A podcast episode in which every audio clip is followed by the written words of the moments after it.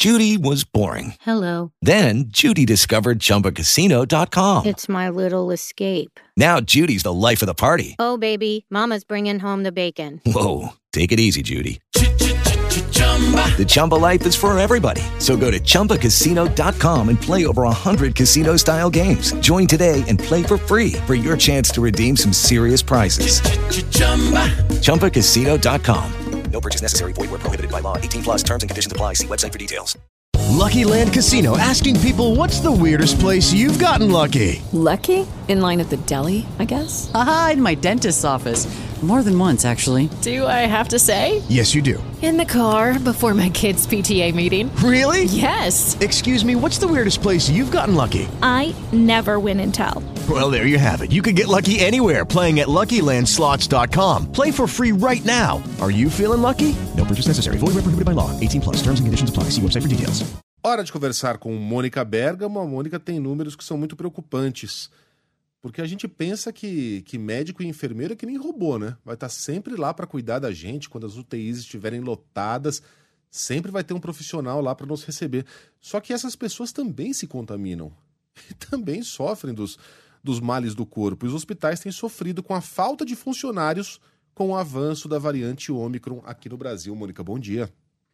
É isso, Megali, bom dia, bom dia a todos. Essa é a nova onda avassaladora né, de casos de Covid no Brasil.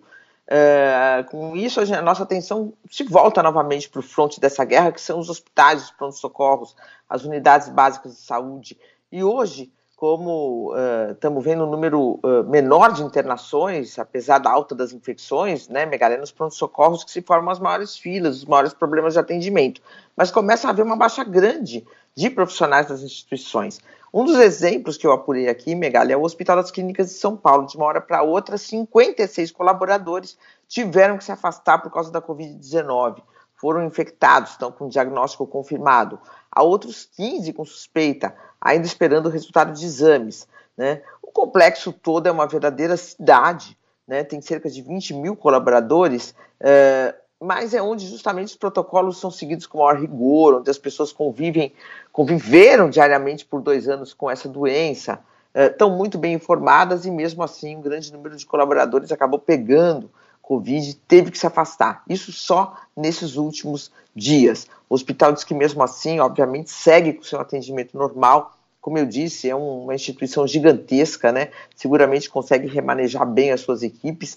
Agora, esse gargalo, essas baixas, que já afeta outros setores da economia. A gente já viu notícias aí, né, Megali, de companhias aéreas com problemas uh, em suas equipes, tendo baixas grandes, cancelando voos. Esse problema, uh, uh, essa, essa questão gera problemas maiores em instituições que não são tão grandes. Né? Não por acaso, eu leio hoje na coluna Painel SA da Folha de São Paulo, assinada pela minha colega Joana Cunha, que é a associação que representa os grandes hospitais da rede particular está pedindo ao Ministério da Saúde a redução do tempo de afastamento dos profissionais da área. Ou seja, em vez de ser uma quarentena de 14 dias ou uma quarentena de 10 dias, ser uma, uma quarentena um pouco menor, porque há redução de funcionários por infecção de coronavírus ou gripe e, ao mesmo tempo, um aumento explosivo da busca por esse pronto atendimento, por milhares de infectados pelos mesmos vírus. Então, é o que você disse, né? O vírus, em primeiro lugar, é, aquilo que a gente já, já disse aqui, as pessoas decretaram por conta própria o fim da pandemia, faltou combinar com o vírus. E também o vírus não reconhece, ah, isso aqui é de hospital, não vai, não pode. Não, o vírus está aí se espalhando de pessoa para pessoa o tempo inteiro. Então houve um aumento, segundo a associação, de mais de 600% de casos de Covid entre profissionais dos hospitais particulares do Brasil. Uma coisa está bem complicada. Outro dado que eu tenho aqui, as farmácias informando que os testes com resultado positivo para Covid quadruplicaram nos últimos dias, eh, Megali, que o índice de diagnósticos de coronavírus sobre o total de atendimentos que as farmácias fazem já é o maior desde a implementação do serviço em abril de 2020. Ou seja, se antes cerca de 12%, Megali, dos que procuravam as farmácias para teste acabavam confirmando o diagnóstico, ou seja, de cada 100 pessoas que iam nas farmácias, cerca de 10, 12 tinham de fato Covid, a enorme maioria tinha apenas uma suspeita que era logo descartada, agora 33% confirmam, e em São Paulo, Megali, esse índice chega a 46%, no Rio de Janeiro, 50%, 49% quase 50%, ou seja, a metade dos pacientes que no Rio de Janeiro procuram farmácias para fazer teste rápido de Covid, está mesmo com Covid. Então é isso, superlotação, pressão nos prontos-socorros, agora todo mundo para casa de quarentena, né? E setores da economia já sendo afetados. Claro que a gente tem a felicidade hoje de não ver tanta gente indo para UTI, tanta gente agravando. A gente vê isso até pelo olhar, né, à vista de todos. Você se lembra que quando começou a, a epidemia aqui no Brasil, em, em março, abril, vários grandes médicos foram para UTI, né? Ficaram à beira da morte. A Ocultite, é, o doutor é, Roberto Calil ficou na semi-UTI, semi-intensiva, Davi Wib ficou bem doente. É, agora a gente está vendo as pessoas com sintomas mais leves e tudo, mas isso não deixa de ser uma preocupação, porque você tem uma pressão em cima das instituições hospitalares, isso acaba prejudicando o atendimento, inclusive, de pacientes que têm outros problemas. Então, melhor seria mesmo esse vírus, a gente conseguir contê-lo, né, não disseminar tanto para não gerar tantos problemas, Megali. Agora tem algo que a gente não consegue conter, Mônica. A explosão de paixão, amor e carinho todos os dias, recebida aqui pelas nossas redes sociais, porque agora é hora do. Hello. Is it me you're looking for? Correio Deselegante na Band News FM. Alan Silva, Megali, você e a Band são vendidos. Os globalistas compraram tudo. Megali, você joga beach tênis e também deve comprar bananinha descascada e melancia partida em bandejinha no mercado. Vai, José Santos mandou. A coisa não tem nada a ver com a outra. não. É, Médici, hein, Wagner? Tem uma razãozinha Até porque, aí. pelo amor de Deus, né, cara? Quem é que compra melancia descascada? Ela fica murcha. Não, banana descascada e a melancia é cortadinha Banana na. pior ainda. É, e, a, e a melancia é cortadinha na bandejinha. Megali não está fazendo supermercado, gente. É, não tá de indo- melancia cortadinha em supermercado, Não eu, não, eu sei que tem. Eu só me pergunto quem compra. Eu já vi mexerica descascada. O cara que não quer descascar uma mexerica é muito preguiçoso, né? Jesse Lira. Megali. É, as pessoas enlouquecem calmamente, tá? Comentarista de futebol não diz o time que ele torce. A facada foi Falque, homem. Vê se cresce ao redor da cabeça. Vou mandar pra Mônica que são dois Ih, em um. morreu. Ah, tá. Ó, a Lígia Lobosco e o Luca Pirani falaram basicamente a mesma coisa. Mônica, cabelo murchinho, flores vermelhas? Sei não, hein? Hoje tem, hein? Blusinha vermelha, tudo vermelho aqui. Caetano. Mônica. Irmã gêmea da maga patológica. Olha. Eu mesma. Lembra da maga? Mas a maga era a bruxa gata. A Madame Mim que era meio mocreia, né? É, É. é verdade, a maga é bonita. A maga era bonitona. Põe a foto da maga aí, uma bonita, por favor. Aí? Thiago. É, não, ela é bonitona. Ela Tainã exagera na maquiagem, né? Ah, mas ela é uma bruxa. Tainã Cerqueira. Megali é o estereótipo perfeito do tiozão do churrasco da família. Eu? Mas ficaria muito feliz em tomar uma cervejinha, uma cachaçinha junto com ele, ignorando algumas groselhas que ele fala. a Mônica achou a foto da maga lá. Olha lá, bonitona. Tá gata demais Boa, a Ó, maga. gente. bonitona a maga, A viu? maga era sensual. Eu, na, na minha época de criança, eu tinha um crush nela e na Tina. Do A Tina do. Rolo, é a Tina, A do, Tina do- do a turma da Mônica. É, Quer dizer, universitária. do rolo, mas não, é que são, são amigos. E ela era estagiária de jornalismo, né? Ela a fazia Tina é jornalismo. estagiária de jornalismo. Tinha essa ela tem maior pinta de jornalista. Mônica, É. isso, volta pro Tô Thiago. aqui. O Thiago. Você tem aí uma? Tem uma, Thiago, pra poder fazer a comparação? Olha a Mônica. Bonita, Thiago. Não... Ah, Ah, não, essa é a essa Tina. é maravilhosa. Mas essa não é a maga, essa é a Mônica. Ah, a Tina? A Tina. A Tina. Ah, é a Tina. É. Cadê a Pena- Tina? Pena que não fez faculdade É. comigo.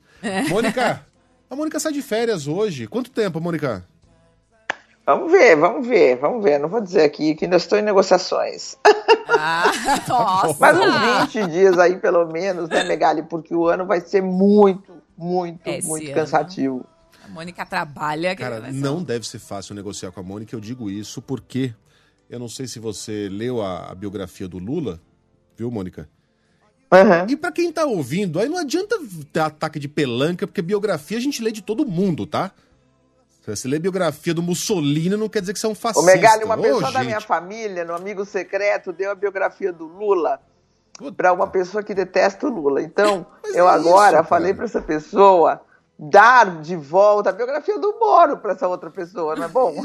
Biografia é um negócio que Isso você é uma lê. troca. E tem que ler, não é porque você não gosta que você não é obrigado a conhecer a trajetória do Lula e a trajetória do Moro, embora a gente conheça, porque eles são pessoas públicas, né? O Lula mais ainda há anos.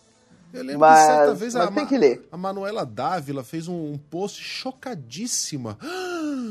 Para onde estamos indo? Descrevendo lá um pai e um filho entrando numa livraria e pedindo uma biografia do Hitler. Como se isso indicasse que o garoto tem tendências neonazistas. Pelo amor de Deus, a biografia é um negócio que você lê para aprender sobre um personagem histórico. Goste você dele ou não. Mas enfim, na biografia do Fernando Moraes, descreve-se lá um episódio em que a Mônica conseguiu negociar para a Folha de São Paulo uma entrevista com o Lula. E aí. Quem... Preso. Preso. Preso. Preso, era a primeira Que vez foi? que ele ia falar. A negociação foi com a justiça, não foi com o Lula, né? É, teve que passar por STF, é. escambau, a Mônica conseguiu. E aí no final, quem é que tentou fazer com que a entrevista fosse uma espécie de coletiva, Mônica? No final, no final, E aí Megali, mostra uma eles credenciaram o antagonista, É. eles credenciaram o antagonista para assistir a entrevista. Você sabe que é muito natural no jornalismo você fazer uma entrevista, né? E aí eu achei curioso, eu fui atrás, falei, mas como assim? Não, nós estamos abrindo para toda a imprensa. Ah, para toda a imprensa, mas só o antagonista que se inscreveu? Então eles tinham aberto para uma coletiva e só tinham avisado o antagonista, aparentemente. O que, que eu fiz, Megali? Isso não está no livro. Imediatamente eu fui no grupo da Polícia Federal, que tinha todos os jornalistas do Brasil, e falei, gente, por favor, se inscrevam. Se inscrevam, por que só o antagonista? Se inscrevam todos. Aí todo mundo falou, mas que escândalo, como assim? Mas, Mônica, você autorizou? Eu falei, não, não tem que autorizar. Aí o Fernando Moraes eh, pegou um diálogo meu com. que não fui eu que passei para ele, Mônica mas eu sei quem foi, porque eu passei para a pessoa na época, e, e com a polícia, com o policial federal, o superintendente na época do Paraná. E ele, assim, muito naturalmente falava, ah, é pela democracia, sabe? Eu Ah. falei, ô, ô, doutor, mas isso é um circo ou é uma entrevista? Como é que você faz uma entrevista? E aí tem todo o meu diálogo lá com ele, mas no fim, quer dizer, o Supremo reconheceu que o Lula tinha ali o direito de dar ou não a entrevista, né? É um, é um direito, não é um- uma obrigação, né? E, e, e ao fim e ao cabo entramos eu e Florestan Fernandes do meu país. Mas foi difícil, viu, Megali? Muito e eles bom, me chamaram lá na sala da Polícia Federal. Posso contar mais uma historinha? Claro, Claro, deve. Mônica. Aí, nos cinco minutos antes de entrar, chama lá o superintendente, dez policiais federais na sala, né? Eu e o Florestan lá. E eles falaram assim: olha, não pode se aproximar dele, tem que ficar distante, não sei quantos metros, não pode isso, não pode aquilo, são duas horas, é isso, é aquilo. Tá, tá bom, tudo bem. Polícia, pessoa presa. Daí eu falei, eu só tenho um pedido para fazer. Eu tava desesperada, Megali. Eles o quê? Eu falei, não vazem a minha entrevista para o antagonista. Eles, não, doutor, imagina, imagina. Eu falei, não, imagina não, porque eu sou jornalista, eu sei como é que funciona. É, eu não sou trouxa. Eu sei como é que funciona, porque também outras pessoas vazam as coisas para mim. Agora, não estraga tudo, gente, que nós estamos aqui há meses, né, negociando. E no fim a entrevista foi tranquila e eles tiveram, foram super educados, os policiais também, deu tudo certo. A troca de mensagens é muito boa. A Mônica dando um esporro daqueles no chefe da Polícia Federal. Ensinando o que, que é um pouquinho é democracia e lei, né? Infelizmente Mônica. tinha que falar. Adoro suas histórias. Boas férias pra você. Negocie direitinho aí, mas não muito, que a gente fica com saudade. E até a volta. Até, gente. Obrigada. Ah lá, a Mônica e a, Mata, a Maga Ai, Patológica. Agora sim, ó. Igualzinha. Beijo, Mônica. Bom descanso. tá linda. Tchau.